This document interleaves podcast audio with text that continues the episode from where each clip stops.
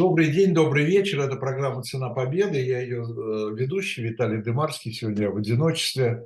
Далее отгул Владимиру Рыжкову. И э, представлю сегодняшнего своего гостя и собеседника Антон Гехт, э, кандидат исторических наук, заведующий кафедрой истории и регионоведения университета Больч-Бруевича в Санкт-Петербурге. Добрый день, здравствуйте, Антон Борисович. Добрый вечер, Виталий Наумович. Добрый вечер, уважаемые зрители и слушатели. Ну, вот кто это как вечер воспринимает, кто как день. Ну, будем считать, что это да, зима, темно, будем считать, что это вечер. Э, хорошо. Э, смотрите, я сегодня вот Антон Борисовичу предложил обсудить такую тему. Мне кажется, она очень интересная. Потому что мы, когда мы говорим о войне, мы говорим, понятно, о событиях войны. Э, часто мы говорим и о послевоенном периоде, э, периоде выхода, что ли, из войны. Э, и вот сегодня э, я, мне захотелось поговорить, и Антон Борисович с удовольствием, как я понимаю, принял это предложение, поговорить о том, что люди старшего поколения очень хорошо помнят это словосочетание, сейчас оно немножко уже подзабыто, что такое линия по оси Киви-Кекнина. Ну, это фамилии двух лидером Финляндии, кто, кто не знает, э, по оси Киви президент Финляндии, первый президент, собственно говоря, послевоенный, ну, после того, как Финляндия вышла да, из войны, э, в 1944 году, если я не ошибаюсь, да, он стал президентом.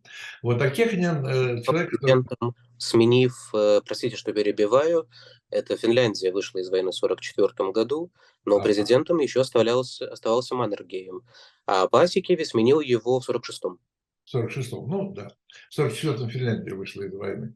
Э, и э, Кеханин – человек, который сменил по оси Киви на посту президента, и в течение, если не ошибаюсь, опять же, где-то там 25 лет, по-моему, очень долго возглавлял Финляндию, и люди, еще раз повторю, старшего поколения очень хорошо помнят его, его многочисленные визиты в Советский Союз.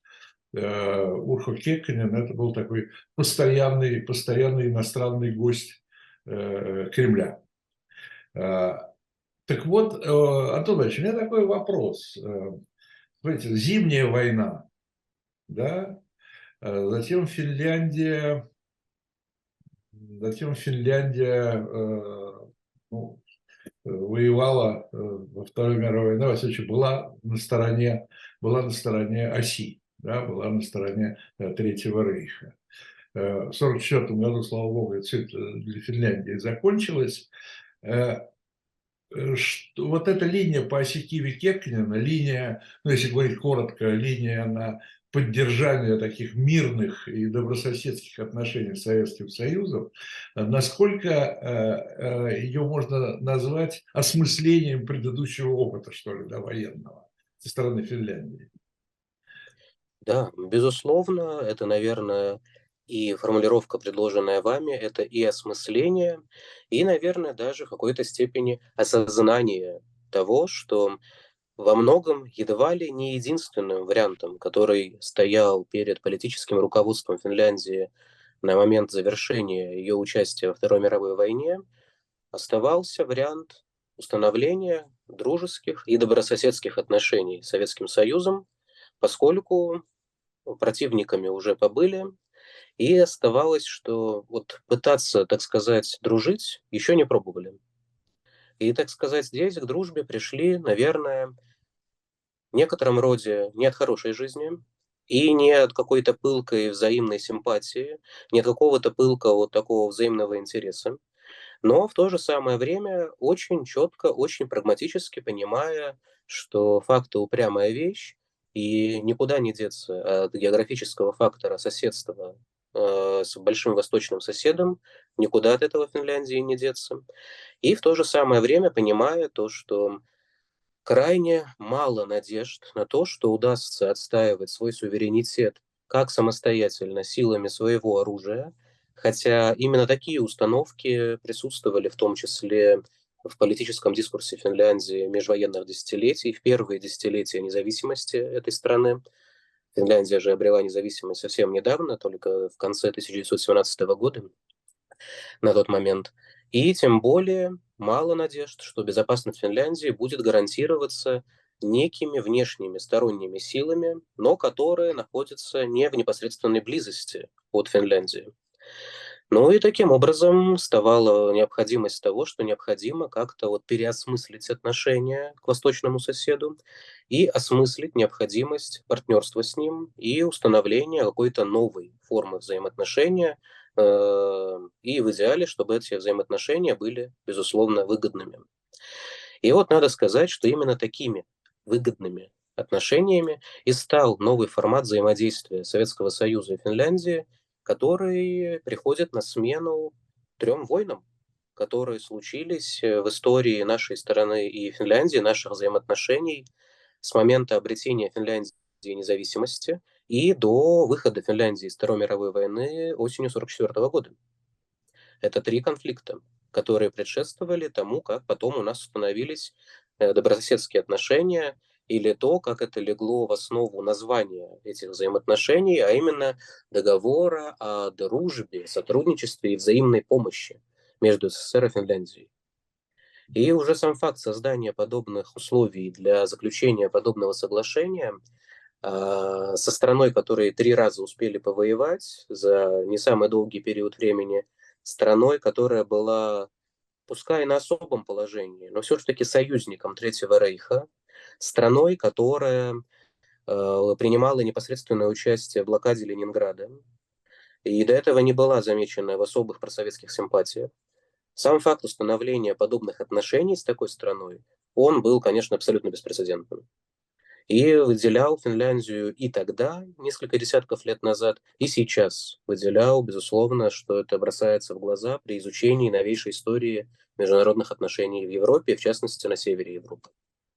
Ну, смотрите, э, эта э, линия, да, эта политика новая финская, она э, возникла в условиях, в контексте, как тогда говорили, противостояния двух общественно-политических систем. Да? То есть она фактически предполагала занятие промежуточной позиции да, между ну, в этом случае, в плане, в плане военном, что ли, да, в плане безопасности.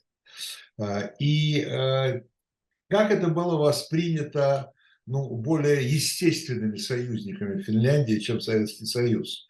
Э, Западная Европа, уже в конце концов, в конце 40-х годов появилась НАТО, да, э, э, как Финляндию не считал Запад каким-то отступником, отступницей, вернее, в женском роде, надо говорить.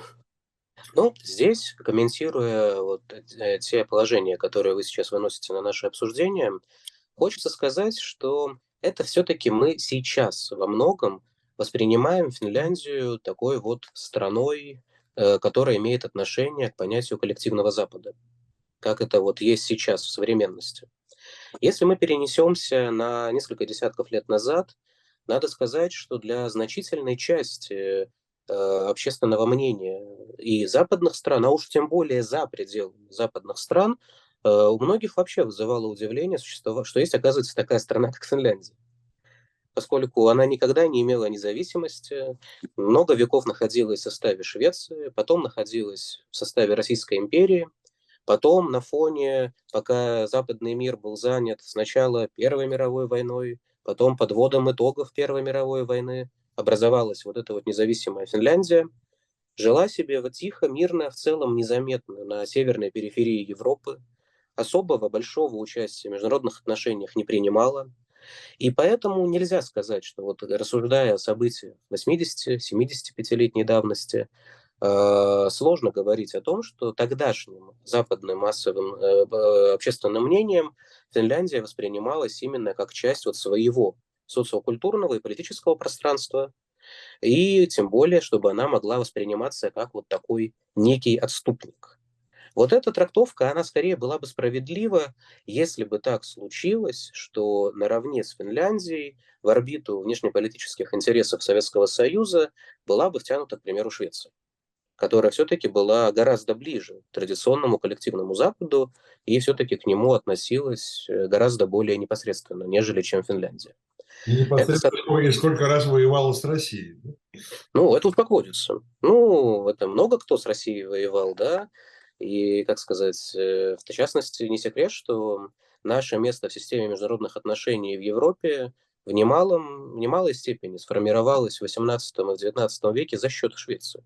В немалой степени. Мы вытеснили Швецию из ее положения ведущей державы в регионе Балтийского моря и стали сами играть соответствующую ведущую роль в этом пространстве. Однако, возвращаясь к Финляндии, возвращаясь к Финляндии, то есть это сейчас мы все-таки ее воспринимаем в целом как такую вот страну западного мира. Хотя при этом надо сказать то, что это черта, присущая многим небольшим странам, многим небольшим народам. Это такое, ну, с позволения сказать, некое чувство исторического одиночества, которое есть у подобных стран и народов. Надо сказать, что за пределами Э, близко родственных по происхождению и языку ряда народов, ну, с которых в первую очередь следует назвать карел, э, ближайшими родственниками финнов являются эстонцы, э, с кем они близки этнически, по языку и так далее. А в остальном многие наши зрители и слушатели, особенно из тех, кто живут на северо-западе России, наверняка бывали в Финляндии, когда была соответствующая возможность. И сразу же начинается проблема, что у человека, который знаком с английским языком, вроде бы есть такое преимущество, что куда в Европе бы человек не приехал, ну, наверное, кроме Венгрии или Ирландии, вывески в целом понятны, э, меню в целом понятно. Ну, в общем, не потеряешься, если по-английски хоть что-то есть. А вот в Финляндии, как это сейчас есть такое выражение в русском языке новое, это не работало. Вывески другие, заимствованных слов из латыни да почти нет. Заимствования какие есть, так те и шведского, так еще поди узнай их, эти заимствования. Другой язык, другая культура. Да, они, безусловно, и тогда, и сейчас себя осознавали пространством Северной Европы. Они, безусловно, осознавали, осознают себя как частью вот такой вот коллективной семьи североевропейских стран. Но в первую очередь это социокультурная некогда религиозное, потом культурное, политическое, экономическое родство со странами, которые мы относим к Скандинавии. Ну, в первую очередь, это Швеция. Ну, а вслед за ней, понятно, соседние Норвегия, Дания, в меньшей степени Исландия. Но это все-таки родство вот такого плана, что мы вот соседи, у нас общая история, общие корни и так далее и тому подобное. И сейчас во внешнеполитической деятельности Финляндии на переднем плане является взаимодействие со Швецией. И не случайно, что вот то, те вопросы, которые актуализировались год назад, что эти две страны решили таки же вступить в НАТО, э, отойдя от той политики, о которой мы сейчас рассуждаем, не случайно они об этом говорили вместе. И собираются эти свои решения воплощать на практике тоже вместе. Но все-таки на переднем плане для Финляндии была и остается ее связь А со Швецией, Б со странами Северной Европы, С региона Балтийского моря, и в первую очередь это Эстония, и только уже потом это будет некий коллективный Запад, структуры Европейского Союза, как с одной стороны, натовские структуры с другой стороны. То есть они все равно всегда осознавали вот эту свою специфику своего и периферийного положения, и все-таки иного происхождения, да, не романо-германского происхождения, что они все-таки иные в Европе. И вот эти моменты, все-таки их полезно проговорить, чтобы учитывать вот тот фон, когда Финляндия вышла из войны и вырабатывала, как ей дальше быть и что ей дальше делать, скажем так. А скажите, пожалуйста, вот смотрите, э, после вот этой линии, собственно говоря, по оси Киева-Кеканина, Э, мы к ней еще вернемся более подробно, да, э, она получила даже название, э, очень часто говорили о финляндизации вообще международных отношений, прежде, прежде всего, конечно, в Европе. Да? И в этом термине финляндизация, то, что я читал, во всяком случае, как бы заложена такая, ну, немножко не то чтобы насмешка, но во всяком случае это не позитивный э, термин. Да? Безусловно. Безусловно. Э, он возник на Западе, ну, в Европе, в Западной Европе. А, да, и это, так сказать, с одной стороны демонстрирует отношение к Финляндии и к ее вот этой новой политике со стороны Запада. То есть никакой восторга это не вызывало. С другой стороны, как я понимаю, со временем э, вот эта вот э, позиция Финляндии между, э, она стала очень удобной для обеих сторон.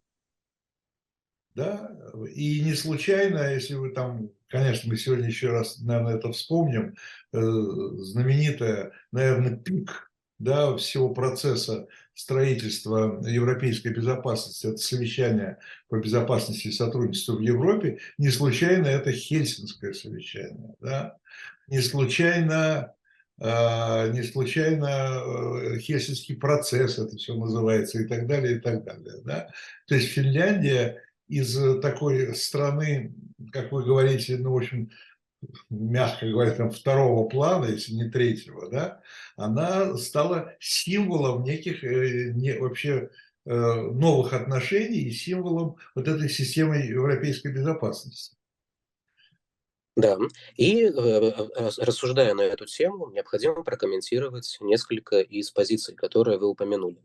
Да. Ну, для начала давайте прокомментируем пункт про понятие финляндизации.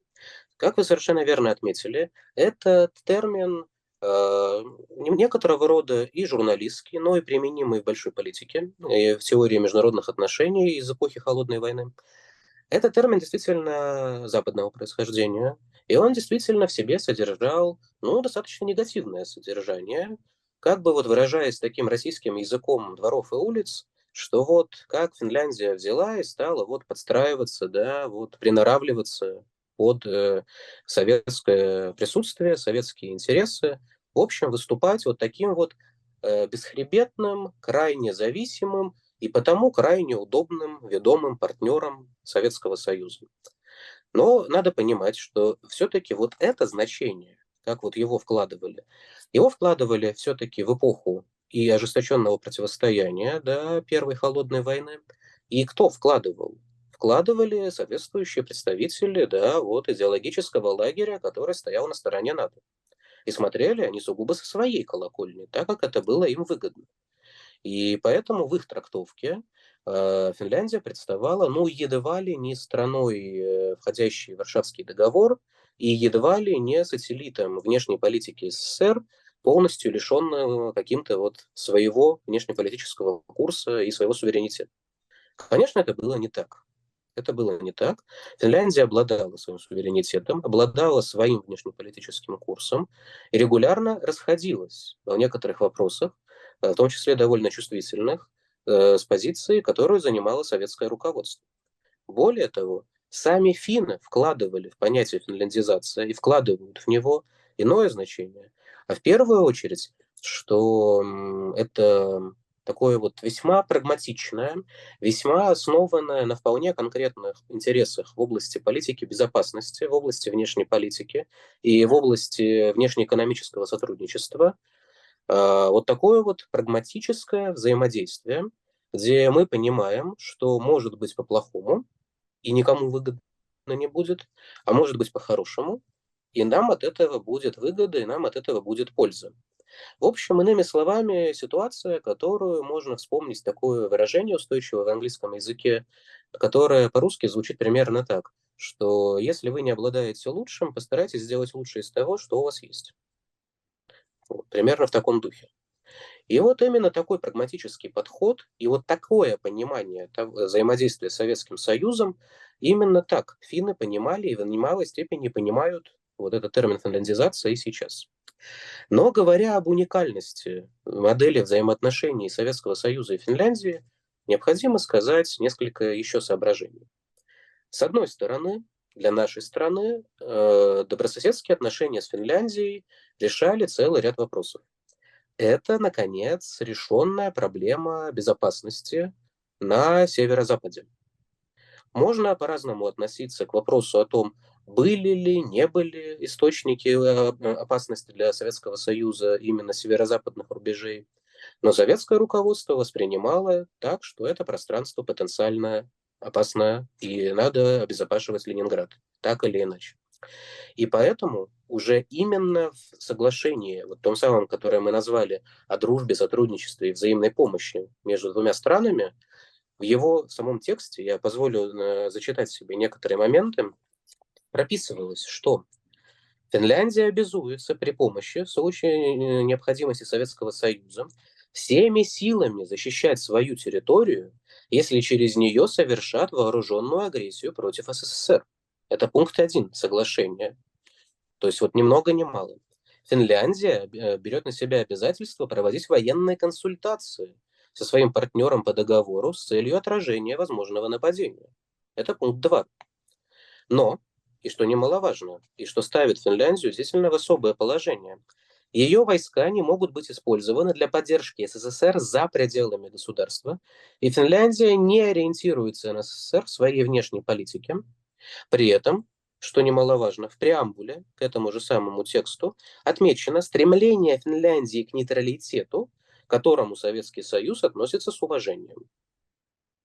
Вот так. То есть в переводе с такого бюрократическо-дипломатического языка на более понятный, Финляндия имеет свой нейтралитет довольно просоветской направленности, но при этом не является абсолютным сателлитом э, внешнеполитической деятельности Советского Союза. И вот это крайне важный момент, что все это не было на бумаге. Можно было бы предположить, что советскому руководству было бы выгодно иметь подобную бумагу и иметь подобную модель, ну просто для того, чтобы можно было ее предъявлять нашим, как это сейчас выражаются, западным партнерам, и показывать. Вот вы на нас, значит, всех собак спускаете, показываете, какие мы нехорошие, какие мы опасные, а вот вам договорец с финами. Вот видите, как у нас с финами все хорошо, а вы на нас поклеп наводите. Можно было бы предположить, что это носило бы вот такой вот утилитарный характер, подобная бумага. Но нет. В этом и особенность, что Финляндия действительно получала, скажем так, определенную свободу своей и внешнеполитической, и внешнеэкономической деятельности, при условии, что это не направлено против Советского Союза и не ущемляются никакие интересы Советского Союза. Давайте посмотрим на практике, как это могло выглядеть. Например, как известно, после завершения Второй мировой войны в Европе начались активные интеграционные процессы. Шли активные процессы складывания Э, различных экономических блоков, организаций, направленных на, скажем так, стимулирование экономического взаимодействия друг с другом. И вот одной из таких организаций стала существующая сейчас в Европе Европейская ассоциация свободной торговли. Э, поскольку к этой организации присоединилась Швеция, то, как бы учитывая очень тесный характер взаимоотношений, всесторонних взаимоотношений Финляндии и Швеции, стал так, вопрос о том, что и Финляндия заинтересована во взаимодействии вот с Европейской ассоциацией свободной торговли. Ну, как бы, вот как быть в такой ситуации? А мы же помним, клиринговая торговля, которая есть между Советским Союзом и Финляндией, преференциальное положение Финляндии в торговле и с Советским Союзом, и со странами, входящими в Совет экономической взаимопомощи, в СЭФ, да, вот в наше экономическое ядро. Советский Союз не выступал против этого. Были проведены переговоры и выработаны условия. Э, если сохранится режим особого преференциального положения Советского Союза и его союзников во внешнеэкономической деятельности Финляндии, пожалуйста, мы не возражаем. Далее шли процессы региональной интеграции, шло активное взаимодействие стран Северной Европы друг с другом. Сначала они отменили визовые ограничения друг с другом, потом создали общий рынок труда.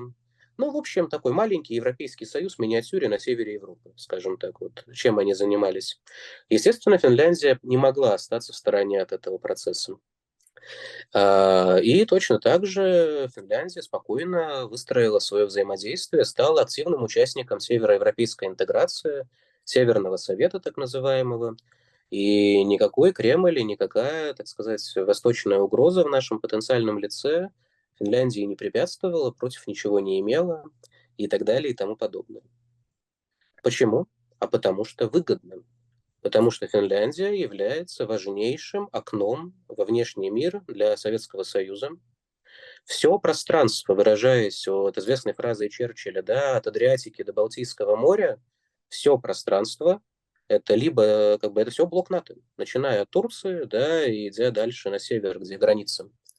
А Финляндия – это единственная капиталистическая страна, выражаясь языком того времени, буржуазная страна, выражаясь опять-таки языком того времени, которая сохранила свое вот государственное политическое устройство э, без изменений, несмотря на поражение в войне. и которая является вот таким вот торговым и политическим окном для Советского Союза во внешний мир. И как бы как же можно было бы пресекать подобное и выступать против? А раз это выгодно и взаимовыгодно, вот мы и подходим к основе вот этой самой линии по оси Киви-Кеканина выгодности взаимного вот такого взаимодействия. Хотя, казалось бы, насколько равноценным может быть партнерство небольшой Финляндии и гораздо большего в своих тогдашних границах Советского Союза. Конечно, подобные партнеры едва ли могут быть равноценно, да, равнозначно друг другу. Но так совпали условия, так сошлись обстоятельства, что вот это вот взаимовыгодное партнерство определяло вот такую вот линию взаимного поведения. Антонович, а вот такой вопрос, я понимаю, что он такой э, умозрительный скорее, да, а, я не верю, что, э, не думаю, что это не обсуждалось после войны, Неужели у Сталина не было искушения сделать Финляндию еще одним членом вот этого социалистического лагеря, как тогда говорили, да, включить его в блок новых социалистических стран или там народных демократий, как тогда еще говорили. Вот это, на самом деле, вот это вот вопрос и вот эта вот позиция, которая вполне могла быть у советского руководства, является на самом деле одной из самых сложных в той теме, о которой мы сейчас говорим. А, с одной стороны, еще финляндское руководство в лице Маннергейма выступило еще в период войны, то есть война еще не кончилась, с идеей о том, что нам необходимо заключить э, вот именно дружеское соглашение, э, которое бы оформило новые добрососедские отношения между Финляндией и Советским Союзом. Э, принято считать, что впервые эта тема начала обсуждаться э, в конце лета, начале осени 1944 года, но точно мы можем говорить, что Маннергейм обратился к Жданову, э, который был руководителем Союзной контрольной комиссии, органа, который представлял союзников по антигитлеровской коалиции на территории Финляндии. Это ни в коем случае не была оккупационная администрация, это был именно контролирующий орган на котором были представлены союзники. И вот Маннергейм обратился к Жданову как руководителю вот этой союзной комиссии с подобным предложением э, в январе 1945 года. То есть, с одной стороны, от Финляндии шли сигналы, что Финляндия хочет установить дружеские, добрососедские отношения, взаимовыгодные, но, естественно, с позиции уважения интересов Советского Союза как победителя. Более того, в дальнейшем э, в Финляндии был проведен политический процесс над э, частью военного и политического руководства страны, которые э, проводили ту линию политики, которая как раз привела да, к участию в войне на стороне Германии, ну и были, скажем так, вот как раз контрагентами Третьего Рейха. Более того, когда многие из фигурантов этого процесса получили небольшие сроки наказания, они даже были впоследствии ужесточены. Ну, надо понимать, что это были не бог весь какие огромные сроки. То есть там многие из этих политических персонажей получили сроки по 3-5 лет. Больше всех получил тогдашний президент Финляндии Риста Рюти в годы войны. И как бы, но тем не менее, делались шаги в сторону, вот мы соблюдаем политесы, мы хотим, чтобы вы были, так сказать, с нами довольны. Была выдана значительная часть бывших советских военнопленных, которые перешли на сторону Финляндии в годы войны продолжения, с 41 по 44 год. А, то есть там шла речь примерно, примерно о тысяче бывших советских граждан, которые были запрошены и выданы Финляндии, э, Советскому Союзу. То есть вот сигналы, которые посылало руководство Финляндии, были очевидны, что мы вот хотим сохранения добрососедства. Но, безусловно, внешний фон в первые годы после завершения войны, внешний фон был очень тревожный. Это был, э, почему фон был тревожен? С одной стороны, это начавшаяся холодная война между победителями Гитлера.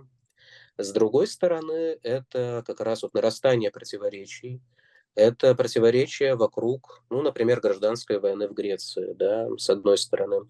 Это противоречия, которые особенно концентрировались в Германии, где выкристаллизовывались контуры будущих ФРГ и ГДР, как раз вот именно в этот период времени.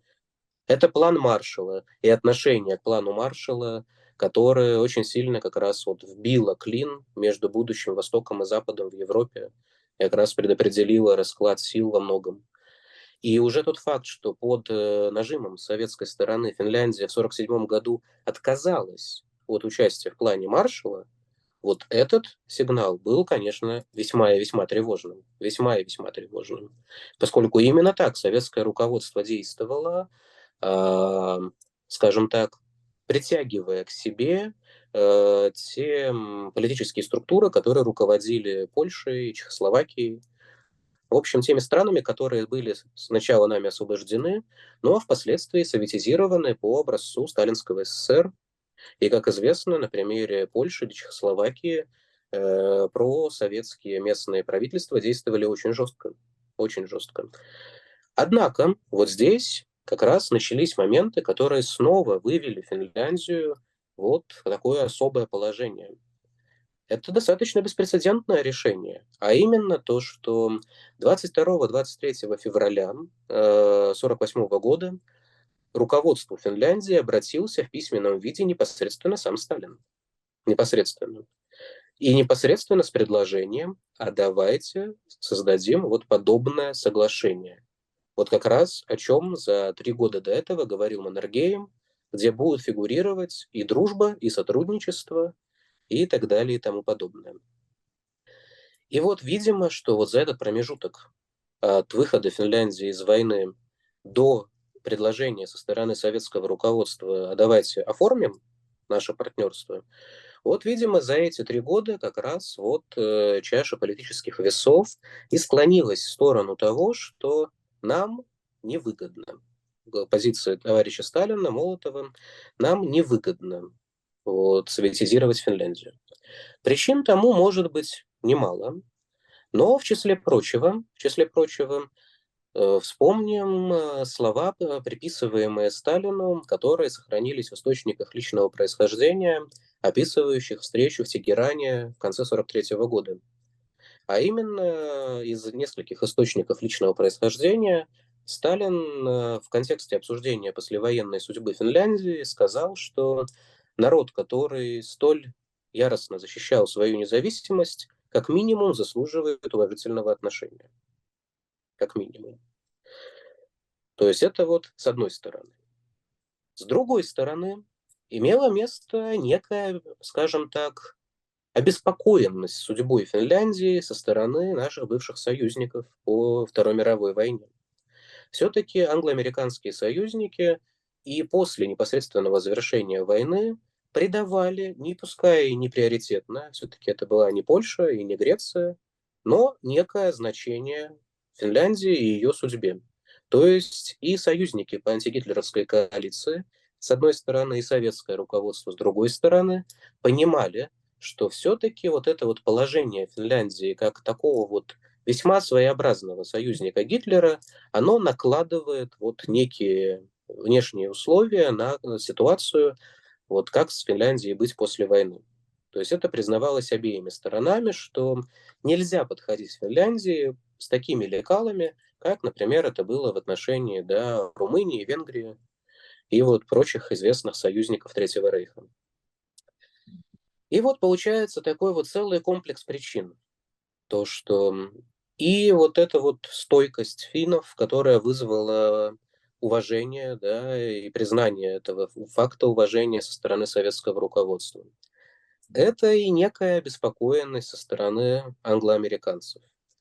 Это и все-таки те попытки, которые Сталин делал для недопущения разрастания холодной войны в первые годы, еще до объявления ФРГ и ГДР и до начала Корейского конфликта. В частности, я напомню нашим зрителям и слушателям, что как бы вот все та же упоминавшаяся сегодня Греция, советская сторона не стала поддерживать коммунистических партизан особенно активно, то есть не стремилась к этому. И в результате в Греции победили антикоммунистические силы в их гражданской войне. То есть э, делались, скажем так, сигналы и политические жесты в сторону того, что мы не хотим обостряться сверх необходимого.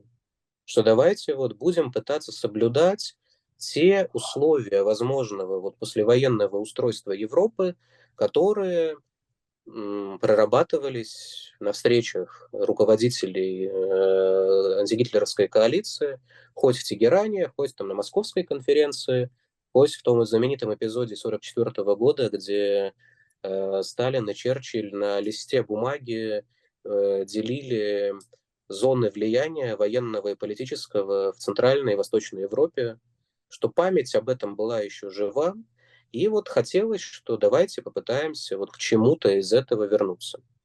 И вот все эти вещи в совокупности предопределили, почему Финляндия не была советизирована.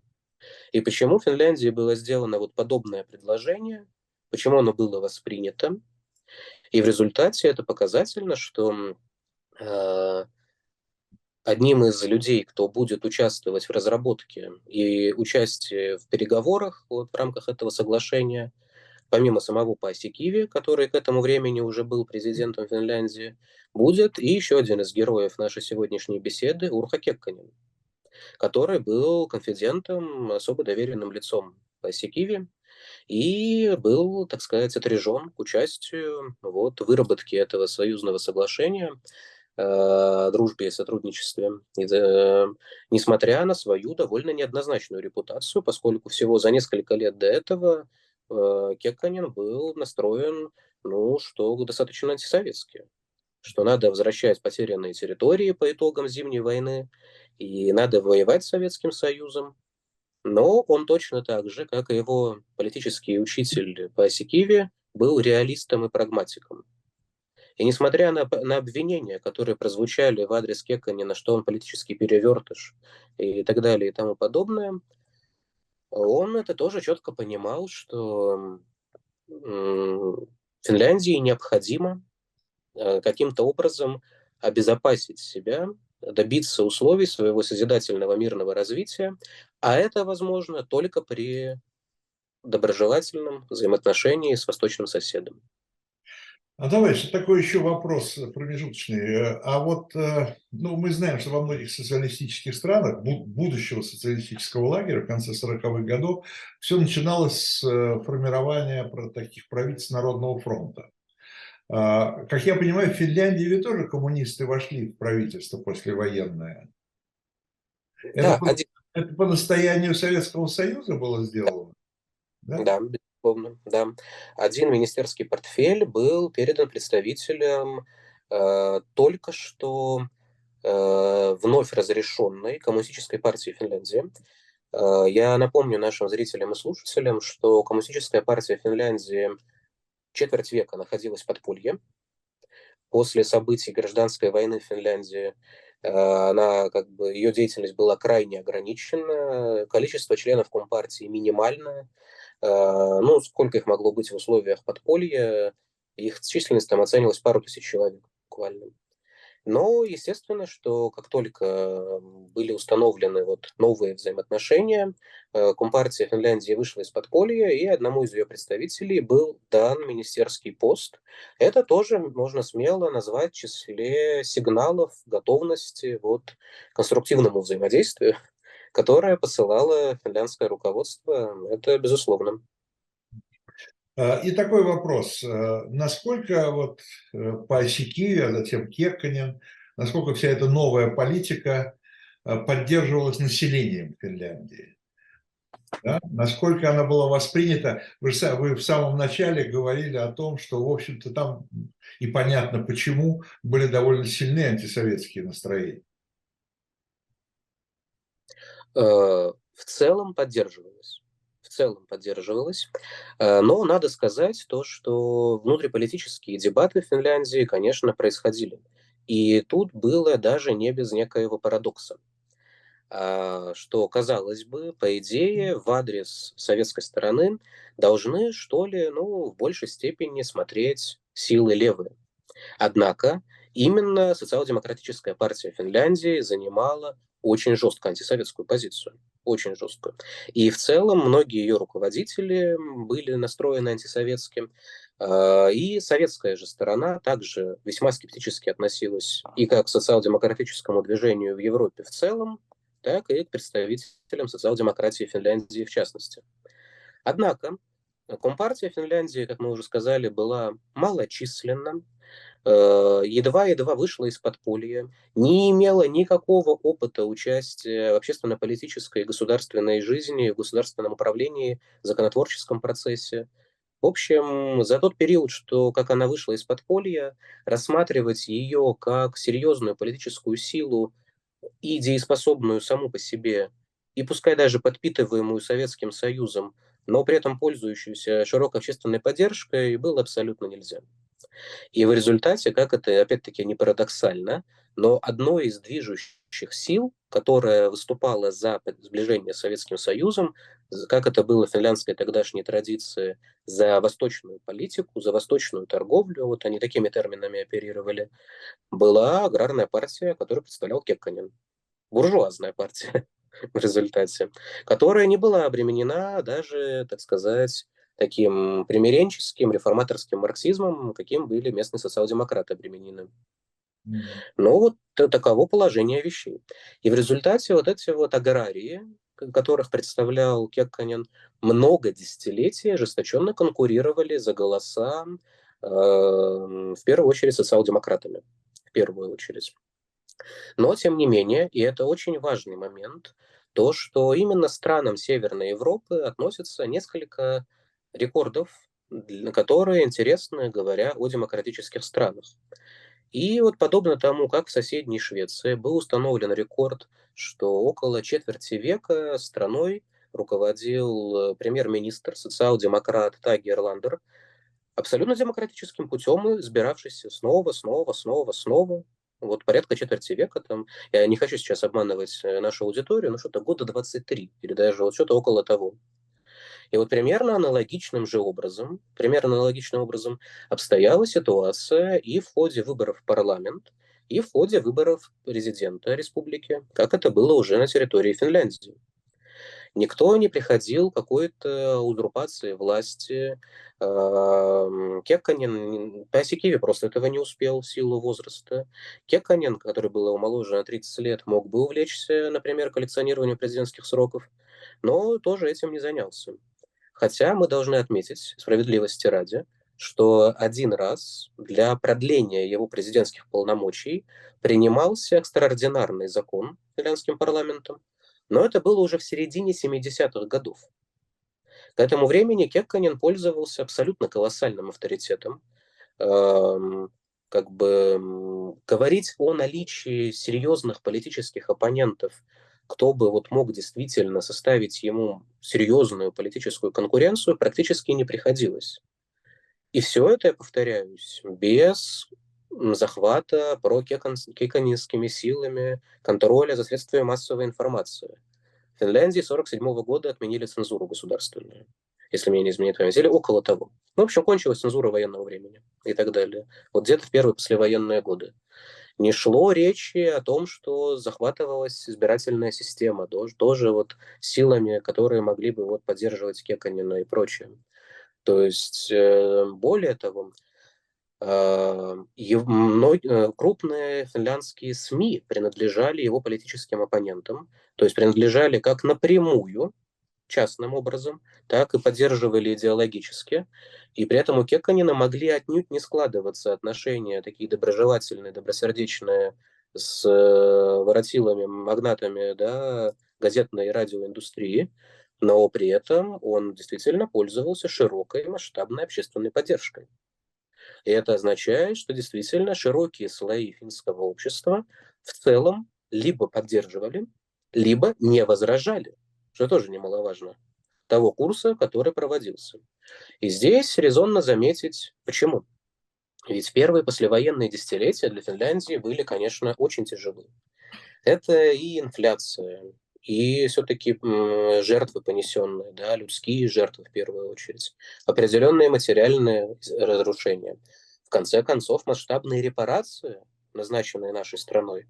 Причем э, друзья финны хотели схитрить и хотели расплачиваться американскими долларами по курсу 43 -го года, на что советская сторона сказала, что нет, по курсу 38 -го года, то есть по довоенному доллару и так далее.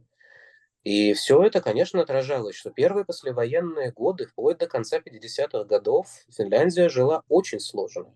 И добиваться общественного мира и классового мира и по оси Киви, впоследствии с 56 -го года Кеканину было очень непросто.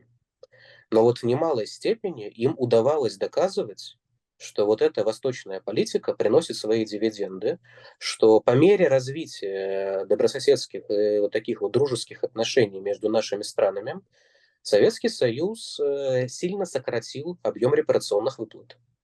Это был уже жест доброй воли со стороны советского руководства. Вот вы к нам, значит, по-хорошему, и мы к вам по-хорошему. Это немножко такой подзабытый, но примечательный факт. Финляндия стала первой из стран, кто э, относился да, к державам оси, был к ним союзен, кто расплатился по репарациям. И причем Финляндия это расплатилась, как мы помним, сама, своими силами. У нее не было внешних источников помощи, то есть там не было вливания американских капиталов и так далее и тому подобное. И вот в результате то, что стал сказываться эффект особого преференциального положения Финляндии на советском рынке и шире на рынке Совета стран экономической взаимопомощи, на рынке СЭФ. И в результате вот этот, вот, э, вот этот экономический компонент стал привносить все более и более заметный вклад в дело финского процветания. Ну, Думаешь, уже... по ходу дела, я правильно помню или нет, что у Финляндии в Комиконе, ну, в Совете экономической взаимопомощи, был какой-то свой статус, то ли ассоциированного какого-то чего то ли э, нет?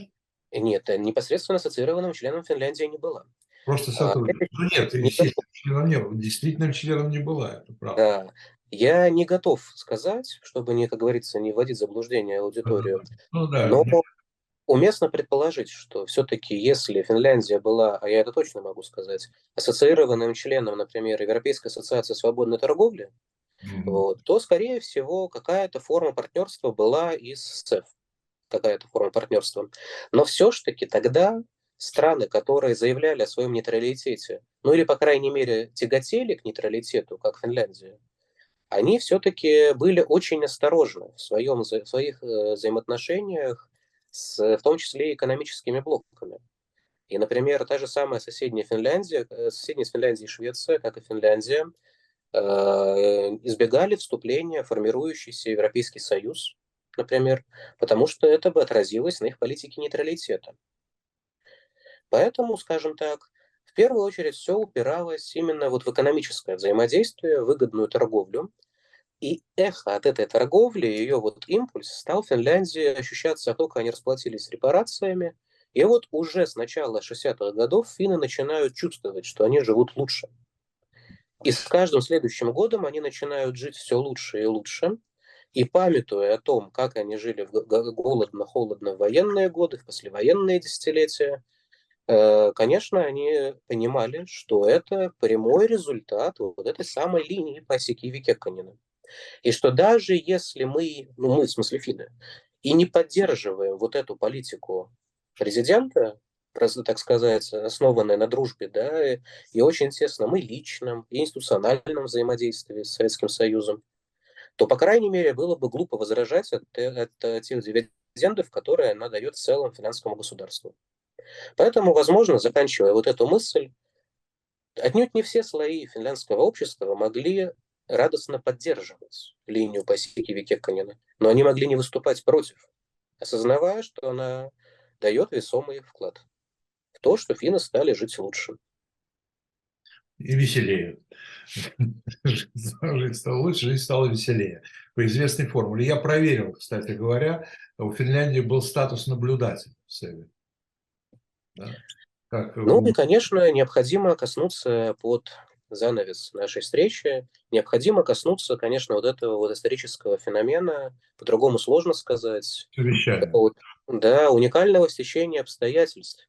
Как небольшая, сравнительно недавно обретшая независимость страна находящиеся на периферии Европы и на периферии же, скажем так, общественного мнения коллективного Запада, как вот подобная страна, как мы уже помним, бывшая союзником Третьего Рейха, потом, опять-таки, в сознании западного э, гражданина средневзятого, отягощенная слишком тесным взаимодействием с Советским Союзом и так далее, что, тем не менее, вот эта страна становится пространством, где происходит э, процесс, вот Хельсинский процесс, да, совещание по безопасности и сотрудничеству в Европе, вот это вот символ политики разрядки конца 60-х, середины 70-х годов прошлого века.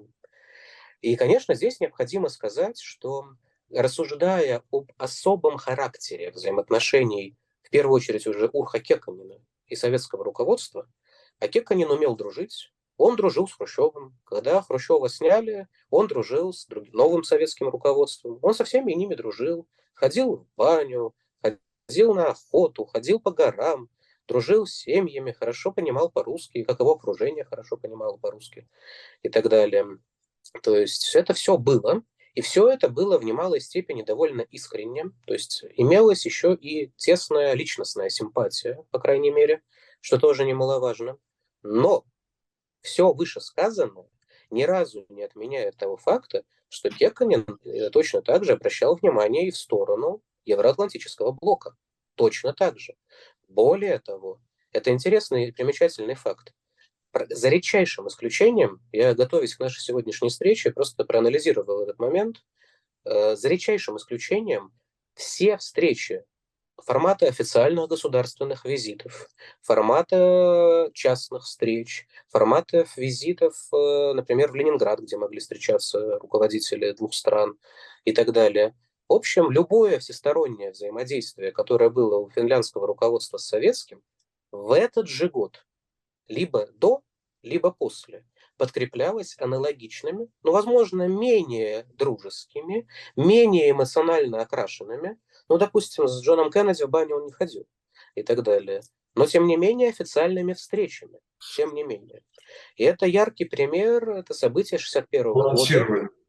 Да, где Кеканин в прямом смысле этого слова со встречи с Кеннеди, которая, если мне не изменяет память, закончилась на Гавайях, сел на самолет и полетел к нам в Новосибирск, к Хрущеву. А он вот никогда так. не выполнял Кеканин э, роли, ну и не только Кеканин, но там каевиста, который его сменил, э, они никогда не выполняли роль таких посредников, каких-то медиаторов между Советским Союзом и Западом? Вот в первую очередь эту роль они как раз и исполнили в рамках вот Хельсинского процесса, первую очередь. Поскольку надо сказать, что советское руководство не единожды обращалось к коллективному Западу с какими-то проектами системы международной безопасности. Это и идеи, которые были еще в 30-е годы, и в послевоенные десятилетия. Это инициативы по созданию безъядерных зон, например, в Европе и так далее. Э, и вот, например, в частности, с идеей создания безъядерной зоны в Северной Европе выступила именно Финляндия, поддерживая позицию Советского Союза, например. То есть она выступала вот таким вот проводником внешнеполитической линии СССР, но, сразу оговоримся, когда это и ей было выгодно что тоже немаловажный момент. И вот, в частности, когда после событий э, Пражской весны, после вот событий в Чехословакии 60, весной и летом 68 года, вновь обострились международные отношения в Европе, и вот советское руководство было заинтересовано, что нужно что-то сделать, чтобы как-то вот нам институционализировать взаимоотношения с блоком НАТО, что сколько еще может быть э, берлинских кризисов, кубинских кризисов, Э, обострений вокруг вот наших, наших действий в отношении Чехословакии, их действий в отношении, ну, например, хотя бы во Вьетнаме, да, и так далее и тому подобное.